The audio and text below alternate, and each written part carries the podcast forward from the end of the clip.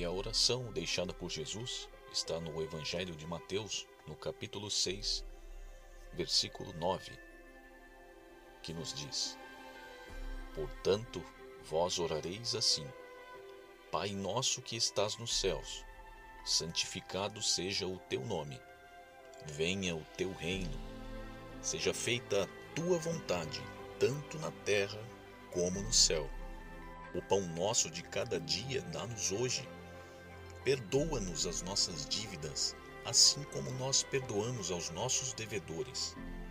E não nos induzas à tentação, mas livra-nos do mal, porque teu é o reino e o poder e a glória para sempre.